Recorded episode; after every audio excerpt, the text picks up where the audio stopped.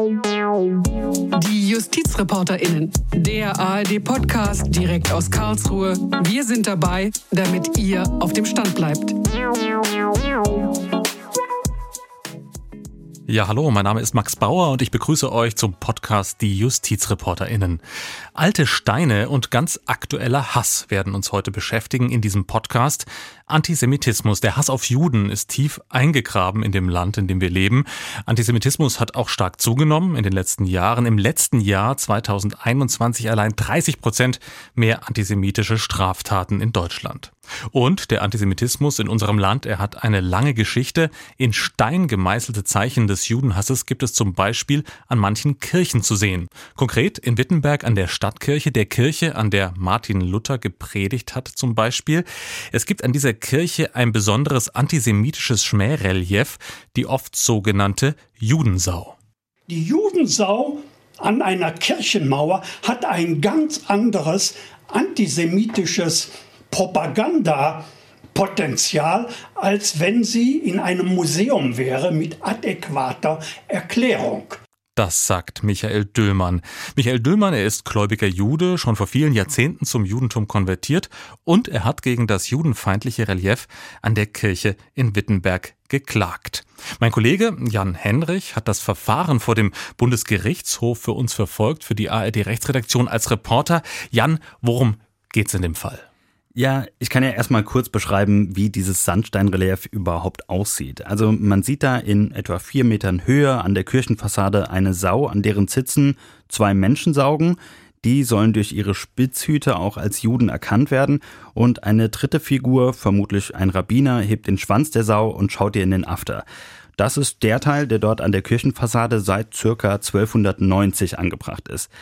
Später im 16. Jahrhundert wurde dann noch ein Verweis auf eine explizit antijüdische Schrift von Martin Luther zugefügt.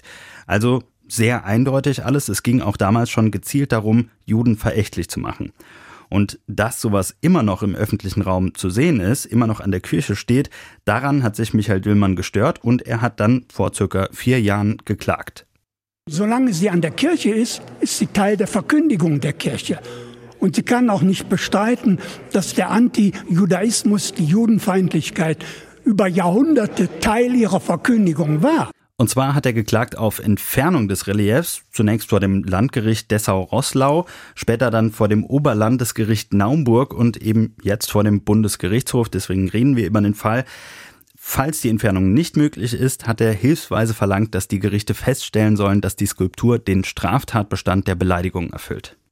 Ja, das ist das Verfahren vor dem Bundesgerichtshof in Karlsruhe gewesen, wo dieses Motiv, dieses antisemitische Schmährelief der sogenannten Judensau wirklich herkam. Das hat uns im Gespräch der Historiker und Antisemitismusforscher Wolfgang Benz erklärt.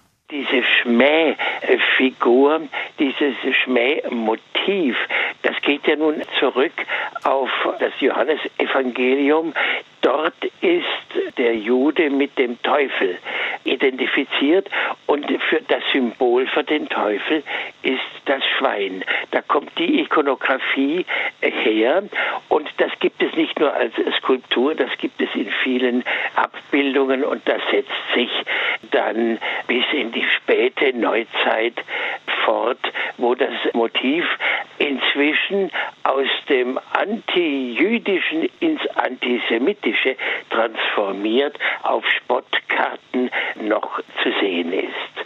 Ja, das Motiv, es wurde also weitergetragen durch die Jahrhunderte, die Jahrhunderte des Antisemitismus und Wolfgang Benz macht hier eine ganz wichtige historische Unterscheidung in der Entwicklung des Judenhasses, nämlich die Unterscheidung zwischen Antijudaismus und Antisemitismus. Der Unterschied besteht darin, der Antisemitismus, der im 19. Jahrhundert aufkommt, argumentiert rassistisch, grenzt die Juden als vermeintliche Rasse aus. Der religiöse Antijudaismus, wie ihn dann auch spät noch Martin Luther mit großem Eifer predigt, grenzt die Juden aus, aber nur aufgrund ihrer Religion. Einen historischen Unterschied gibt es also in der Entwicklung des religiösen Antisemitismus oder auch Antijudaismus genannt zum rassistischen Antisemitismus. Wichtig jedoch die Figur der sogenannten Judensau, sie markiert auch ganz deutlich diesen Übergang zwischen den verschiedenen Phasen des Judenhasses. Die Figur bezieht sich auf eine Schmähung, die sich immer weiter gezogen hat durch die Geschichte, wo man also keine klaren Bruchlinien festmachen kann, sondern wo man auch die Entwicklung betonen muss. Also die bösartige und abwertende Bezeichnung der Juden kommt aus dem Christlichen und setzt sich dann aber im Rassenideologischen fort. Die Schmähung, dass man den Juden mit der Gestalt des Schweines in Verbindung bringt, das geht nahtlos vom Antijudaismus in den Antisemitismus über. Ganz besonders historisch wirkmächtig war sie also die Schmähung von Juden mit diesen Skulpturen der sogenannten Judensau. Und diese Skulpturen, sie waren eben auch ein ganz zentraler Bestandteil in der christlichen Kultur. Ein Hinweis darauf gibt zum Beispiel auch der Umstand, dass die Schmähplastiken zuerst im Inneren der Kirchen und nicht außen angebracht waren. Die antijüdischen Schmähzeichen konnten die Juden gar nicht sehen, weil sie im Inneren der Kirche angebracht waren. Und erst später kommen sie nach außen, um die Juden auch äußerlich zu schmähen. Also zunächst ist es eine Selbstbestätigung der Überlegenheit des Christentums über die vermeintliche Inferiorität der Juden. Wie bei jedem Vorurteil, wie bei jedem Ressentiment, es beginnt mit der Bestätigung des eigenen und grenzt dann die anderen als Feinde, als Fremde, als nicht dazugehörige aus. Und so wandern auch diese Schmähskulpturen an das Äußere der Kirche und sollen jetzt auch von den Ausgegrenzten wahrgenommen werden. Wolfgang Benz beschreibt den Judenhass also als einen zentralen Bestandteil des Christentums. Judenhass, der da nach außen getragen und historisch auch weitergetragen wurde und der auch natürlich in Predigten und Schriften, beispielsweise von Martin Luther selbst verbreitet wurde und der dann natürlich auch als öffentliche Hetze verantwortlich war für viele Pogrome, für Massenmorde an den Juden. Das ist der historische Hintergrund, der transportiert wird durch diese Skulptur der sogenannten Judensau. Kommen wir jetzt aber zurück zu dem Verfahren vor dem Bundesgerichtshof. Jan, du hast es verfolgt. Wie ging die ganze Sache aus? Also die Richter haben sehr deutlich gemacht, dass das Relief für sich genommen klar antisemitisch und auch beleidigend ist. Trotzdem kann es an der Kirchenfassade bleiben, denn es käme nicht nur auf die isolierte Betrachtung an, sondern auf den Gesamtkontext vor Ort. Und wir können ja mal ganz kurz in die Urteilsbegründung reinhören. Der Kläger kann von der Beklagten nicht die Entfernung des Sandsteinreliefs verlangen. Es fehlt an der für einen derartigen Anspruch erforderlichen gegenwärtigen Rechtsverletzung. Es fehlt an der gegenwärtigen Rechtsverletzung, haben die Richter gesagt. Nun ist ja die Grundlage, auf der, die rechtliche Grundlage, auf der der Kläger vorgegangen ist gegen diese Judensau im Grunde der Straftatbestand der Beleidigung. Bei Beleidigung fragt man sich, Beleidigung, das muss doch eigentlich sozusagen ein Akt sein, der gegen einzelne Personen im Grunde vorgenommen wird. Also man beleidigt jemand entweder durch Schmähkritik oder eben durch ein beleidigendes Wort und so weiter. Wie ist das eigentlich möglich, dass ganze Gruppen von Menschen beleidigt werden? Ist das rechtlich möglich? Genau, also auf den Komplex sind die Richter bei der Urteilsbegründung eingegangen.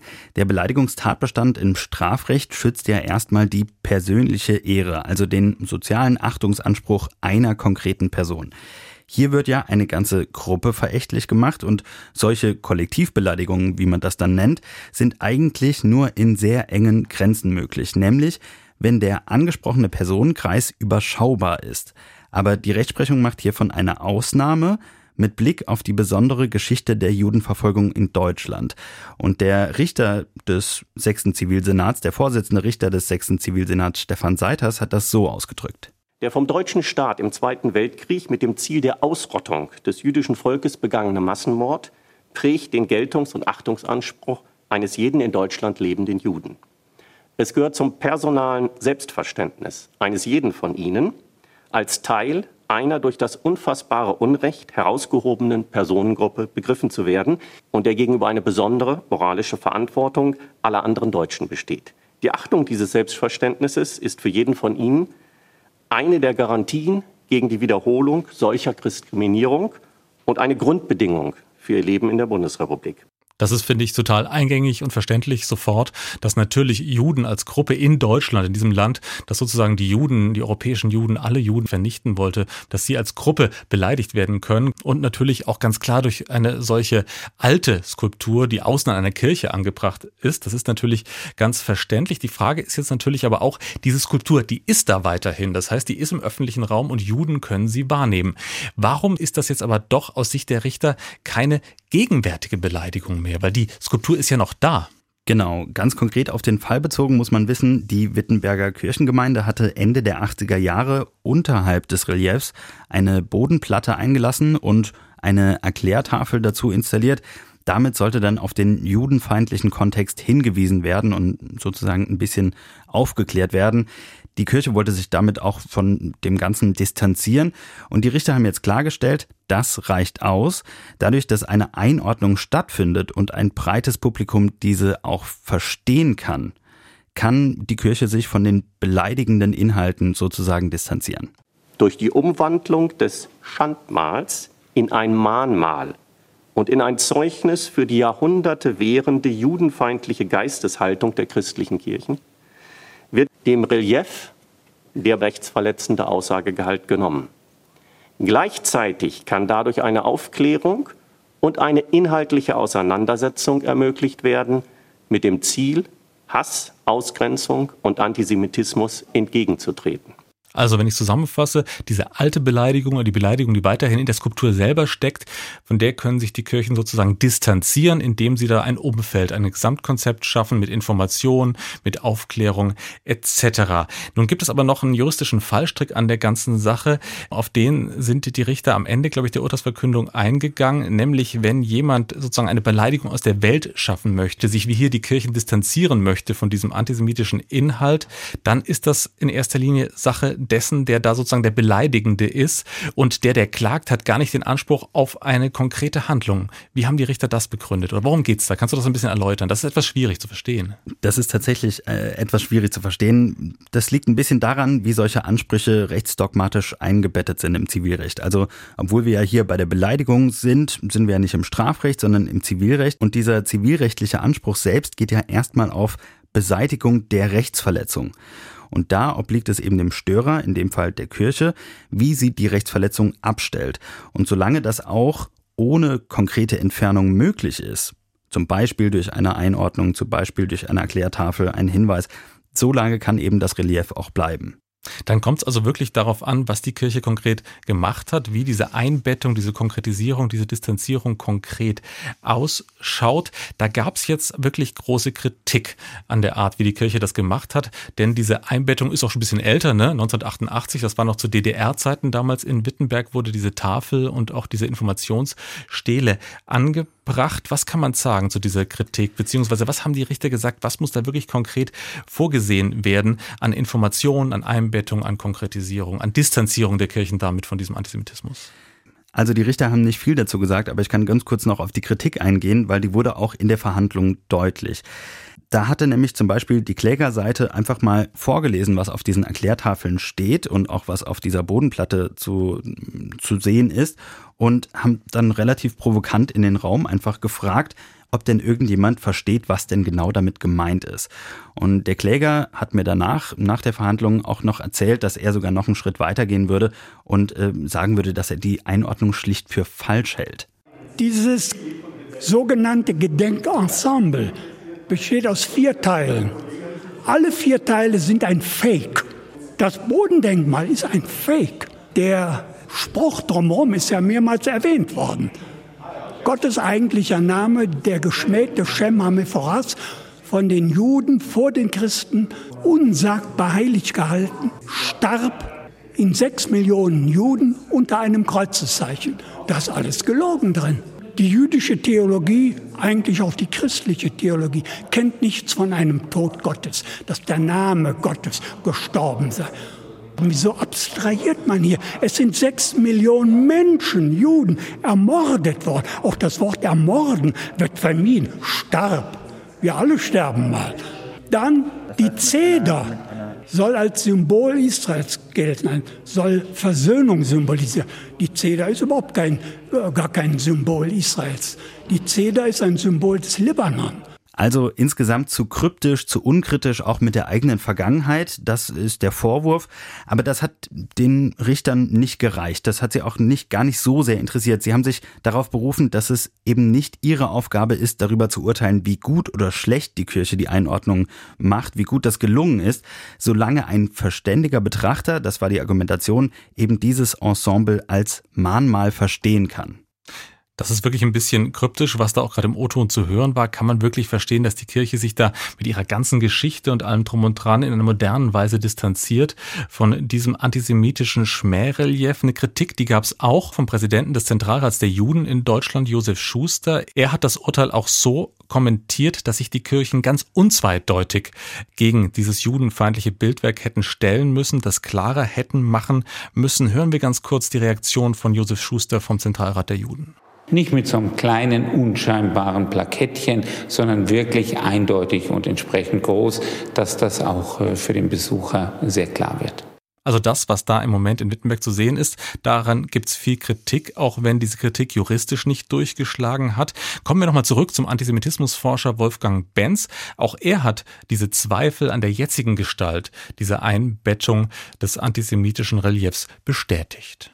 Das Bronzerelief das in Wittenberg auf dem Boden eingelassen wird, das ist theologisch sehr wohl durchdacht, das ist moralisch auf der Höhe der damaligen Zeit, als es angebracht wurde, aber es wird relativ wenig Wirkung auf jüngere Menschen äh, ausüben, schon da es in dieser künstlerischen Gestalt nicht ohne weiteres zu entschlüsseln ist. Eine Informationstafel, welche Bedeutung dieses äh, Ding hatte, dass es in Wittenberg nicht einmalig ist, sondern eine verbreitete skulpturelle schmähende Darstellung, was damit beabsichtigt war und dass, äh, dass man sich deutlich davon distanziert, das ist der richtige Umgang. Beseitigen, abschlagen, verhüllen, verschweigen würde nur das Geraune fördern, indem Vorurteile gedeihen, aus denen Hass entsteht. Also eine vollständige Beseitigung dieses Schmähreliefs, die hält Wolfgang Benz für falsch, aber er weist da auf einen ganz wichtigen Punkt hin, der ihm wirklich noch fehlt an der bisherigen Kontextualisierung und Einbettung dieses Schmähreliefs, nämlich die Stellungnahme der Kirche zu ihrer eigenen Verantwortung in der Geschichte des Judenhasses. Dann der Anteil der Kirchen, der Anteil des Christentums an der Entstehung des modernen Antisemitismus und dem Weiterleben im aktuellen Antisemitismus, der muss in solch einer Erklärung auch deutlich gemacht werden. Knapp und exakt kommentieren, dafür kann man sich dann moralisches Gesäusel sparen, ist der richtige Weg zur Aufklärung und zum Umgang mit derlei Artefakten. Eine besondere Rolle historisch jetzt scheint es mir auch zu spielen, dass diese Kirche in Wittenberg, wo dieses antisemitische Relief angebracht ist, eben auch die Kirche von Martin Luther ist. Und eine der wesentlichen Quellen des Judenhasses, zumindest im Protestantismus, kommt auch aus den Schriften Martin Luthers. Es ist ja auch so, dass an diesem Relief Bezug genommen wird auf eine Schmähschrift von Martin Luther, Shem Ham Foras. Der besondere Name, das ist eine Schrift, in der er wirklich Verschwörungstheorien, zum Beispiel auch würde man heute sagen, ausbreitet. Die Juden seien eine Grundsuppe aller losen, bösen Buben aus aller Welt zusammengeflossen. In einer anderen Schrift von Martin Luther, die heißt von den Juden und ihren Lügen, kurz vor seinem Tod noch veröffentlicht. Da gibt es so Bezeichnungen, die Juden seien hochmütig, blutdürstig, rachsüchtig, leibhaftige Teufel, Juden würden, altes Stereotyp, Brunnen vergiften und Kinder rauben und zerstückeln. Und dann gibt es ganz brutale äh, sozusagen Vorschläge von Martin Luther, wie mit Juden umzugehen sei, die Synagogen seien niederzubrennen, Häuser zu zerstören, schwören Rabbinern, das Lehren bei Androhung der Todesstrafe zu verbieten. Juden seien wie tolle Hunde zu verjagen. Das sind wirklich ganz heftige Äußerungen natürlich aus der Geschichte des Antisemitismus. Da kann man wirklich sehen, welche Bedeutung dieses Relief im historischen Kontext hat. Eine Stelle habe ich auch noch gefunden, da bezieht sich Martin Luther wirklich auch ganz ausdrücklich nochmal auf diese sogenannte Judensau. Und da ist ja, du hast es beschrieben, zu sehen, wie ein Jude, der als Rabbiner zu identifizieren ist, der ähm, Sau, dieser Sau in den Hintern schaut. Und dann hat Martin Luther da geschrieben, diese Figur, die sei im Grunde ein Rabbiner, der mit großem Fleiß in den Talmud hineinschaue. Also wirklich eine ganz brutale Beleidigung. Hintergrund muss man natürlich auch sehen. Diese Schmähschriften Martin Luthers stehen nicht für sich alleine, stehen im Kontext einer langen Geschichte von Pogromen gegen Juden in ganz Europa, auch in Deutschland, wo viele Juden gestorben sind, ermordet wurden. Das heißt, diese ganze Geschichte, die protestantische Geschichte des Antisemitismus, die muss man ja irgendwie vielleicht aufnehmen. Und da ist vielleicht wirklich diese alte Tafel im Boden und dieser alte Text, dieser etwas kryptische Text nicht das Richtige. Ich glaube, diese Zweifel, ich weiß nicht, wahrscheinlich war das auch dein Eindruck, diese Zweifel waren auch so ein bisschen zu spüren bei den jetzigen Vertretern der Kirche in Wittenberg. Genau, da verleugnet man diese Geschichte jedenfalls nicht. Im Gegenteil, ähm, man ist sich dem sehr bewusst, auch der eigenen Verantwortung als Wittenberger Stadtkirche als Kirche, wo Martin Luther eben auch gepredigt hat.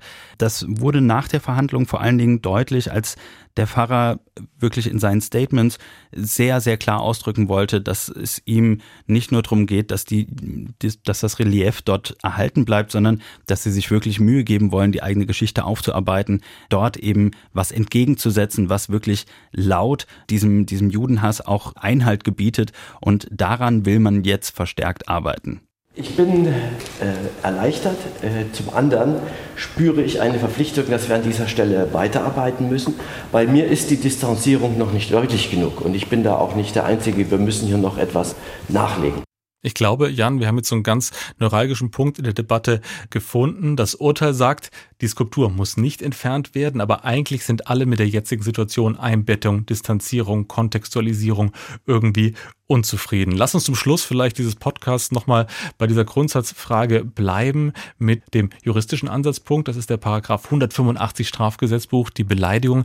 Hätte es nicht doch irgendwie auch eine Möglichkeit gegeben, diese Zweifel, die wir jetzt gehört haben, diese ganzen Kritik an der wirklich Aktualität dieser Einbettung und einer hinreichenden Distanzierung der Kirchen hätte es nicht die Möglichkeit gegeben, das auch juristisch irgendwie abzubilden und doch zu dem Ergebnis zu kommen, dass diese ganze Konstellation, wie sie jetzt dort wahrzunehmen ist an der Kirche, dass das vielleicht doch eine Beleidigung ist? Ja, um ehrlich zu sein, wie es rechtsdogmatisch mit dem konkreten Klageantrag aussieht, da will ich mich gar nicht so sehr aus dem Fenster lehnen. Das ist tatsächlich gar nicht so einfach. Da kommt ja auch noch die Frage mit rein, ob man jetzt von einem Tun oder einem Unterlassen ausgeht. Also hat die Kirche wirklich aktiv dadurch, dass sie in den 80ern sich gegen eine Entfernung und für eine Sanierung entschieden hat, aktiv gehandelt im strafrechtlichen Sinne. Dann noch die Frage, wie sieht's mit dem subjektiven Tatbestand aus? Das haben die Richter aus juristischer Sicht auch ein Stück weit umschifft, indem sie gesagt haben, dass schon keine gegenwärtige Rechtsverletzung mehr vorliegt, soweit ein breites Publikum eben das Gesamtensemble nicht beleidigend wahrnimmt. Ähm, aber ja, natürlich hätte man zumindest auch aus nicht juristischer Sicht sich deutlicher noch da äußern können. Ja, ich finde das ein guter Hinweis, weil ich hatte ein bisschen so bei der Lektüre jetzt der Reaktion auf das Urteil den Eindruck, dass es doch sehr viel Kritik gab, dass die Richter da so ein bisschen zu kurz gesprungen sind, ein bisschen auch zu wenig die geschichtspolitische Debatte, wie wir sie in den letzten Jahren erlebt haben, mit abgebildet haben, dass man fragen muss, ist die Beleidigung wirklich so einfach aus der Welt zu schaffen mit einer etwas älteren Bodenplatte, ja, schon seit 1988 eben da an der Wittenberger Kirche im Raum. Ich kann mal ganz kurz vielleicht zusammenfassen, was ich so an Kritik gelesen habe, die mir auch relativ plausibel erschienen ist. Also im ähm, Deutschlandfunk hat der Kollege Niklas Ottersbach einen Kommentar gemacht und darauf Bezug genommen, dass doch diese Blickwinkel der Kirchen eine sehr selbstbezogene Geschichtsbetrachtung ist. Also die Erinnerung an den mittelalterlichen Antijudaismus und den beginnenden Antisemitismus soll aufrechterhalten werden. Deshalb gäbe es sozusagen ein Bedürfnis, dass diese Skulptur weiter im öffentlichen Raum zu sehen ist. Man dürfe sie nicht einfach wegnehmen, man dürfe keine Cancel Culture betreiben. Und da hat er gesagt, das ist doch sehr die Perspektive der Kirche und auch im Grunde der Gesellschaft, der deutschen Mehrheitsgesellschaft, die sich auseinandersetzen möchte mit ihrer Geschichte. Aber er fragt, wie kommt denn dieses Relief, dieser Antisemitismus Antisemitismus im öffentlichen Raum, dieser in Stein gemeißelte Antisemitismus, wie der Vorsitzende gesagt hat, wie kommt der eigentlich zur Geltung, wie wird er aufgenommen von Jüdinnen und Juden? Als Nachfahren derer, die im Holocaust ermordet worden, müsste man nicht sozusagen auf deren Blickwinkel auch mehr Betracht nehmen, vielleicht auch bei der Interpretation des Beleidigungstatbestandes gucken, nicht nur sozusagen, was ist der unvoreingenommene Beobachter im allgemeinen Sinne, sondern gehört zu diesem Kontext, gehört zu diesem unvoreingenommenen Beobachter nicht auch die öffentliche Debatte, gehören eben nicht gerade auch Jüdinnen und Juden mit dazu. Das war, finde ich, ein sehr wichtiger Einwand, auch ein wichtiger Einwand ein bisschen gegen den Vorwurf der Cancel Culture. Es hat ja niemand äh, sozusagen den Vorschlag gemacht, dass diese Skulptur gänzlich zerstört werden sollte. Der Gegenvorschlag auch des Klägers war ja vor allem, diese Sau muss in ein Museum und muss dann im Museumskontext dargestellt werden und nicht nur einfach im öffentlichen Raum. Das wäre natürlich, wenn man sagen würde, es wäre keine Auseinandersetzung möglich im Museum, wäre das schon eine komische Argumentation, denn Museen sind ja gerade dafür da, dass vielleicht gesellschaftliche Auseinandersetzung stattfindet, gerade auch mit Antisemitismus und seinen Wurzeln. Also das zum Beispiel zwei Kritikpunkte. Diese Kritikpunkte fand ich eigentlich doch sehr bedeutsam. Ein Kritikpunkt kommt vielleicht noch hinzu, der kam von dem früheren BGH-Richter Thomas Fischer. Thomas Fischer hat nochmal den Beleidigungstatbestand des Paragraph 185 Strafgesetzbuch in den Blick genommen und hat gesagt, im Rahmen der Beleidigung, da muss man wirklich hohe Anforderungen stellen, wenn jemand sozusagen eine Beleidigung zurücknimmt, wenn jemand sich von einer Beleidigung, einer früheren Beleidigung distanziert. Da muss schon wirklich mehr passieren als nur eine alte Bodentafel. Da muss es eben wirklich eine Ausstellung geben, wirklich auch zum Beispiel eben einen Kontext im Museum. Da muss der Antisemitismus auch der christlichen Kirchen und die Geschichte besser aufgearbeitet sein und so eine Bodentafel reicht nicht aus. Er hat das zum Beispiel dann verglichen mit NS-Schmierereien, Schmierereien antisemitischer Art aus der NS-Zeit, die man ja auch nicht einfach an irgendwelchen Wänden gelassen hätte mit einer kleinen Tafel. Das war auch noch so ein Kritikpunkt und ein Kritikpunkt, den ich auch sehr bedenkenswert fand, der kam von unserer SWR-Kollegin Nela Fichtner in einem Kommentar. Sie hat gesagt, dass es ganz wichtig wäre, dass man doch diese Plastik entfernt und an diese Stelle dann vielleicht eine andere, eine künstlerische Auseinandersetzung wirklich stellt und nicht einfach nur diese in Stein gemeißelte Beleidigung, diesen in Stein gemeißelten Antisemitismus im öffentlichen Raum weiter wirken lässt. So, das war im Ganzen das, was ich gelesen habe an Kritik. Also hier ist wirklich sozusagen ein bisschen was aufeinanderprallt. Die juristischen Möglichkeiten, so scheint es mir auch ein bisschen vielleicht die juristischen Grenzen, die Geschichte zu bewältigen und wirklich dem Ganzen, was da drin steckt. Denn eins muss man natürlich sagen.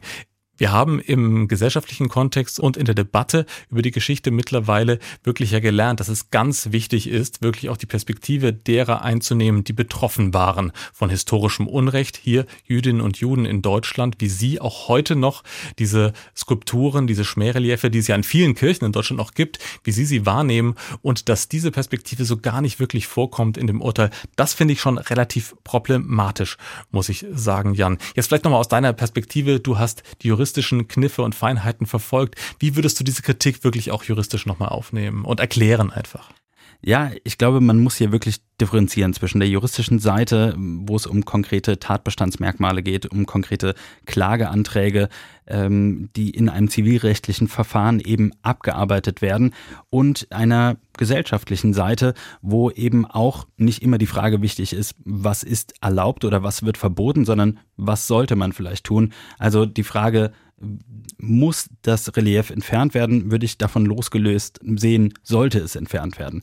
Und ich glaube, dann sollte das Urteil auch in dem Zusammenhang nicht überinterpretiert werden. Das, was die Richter dort gesagt haben, war kein Freifahrtschein für öffentlich ausgestellten Judenhass.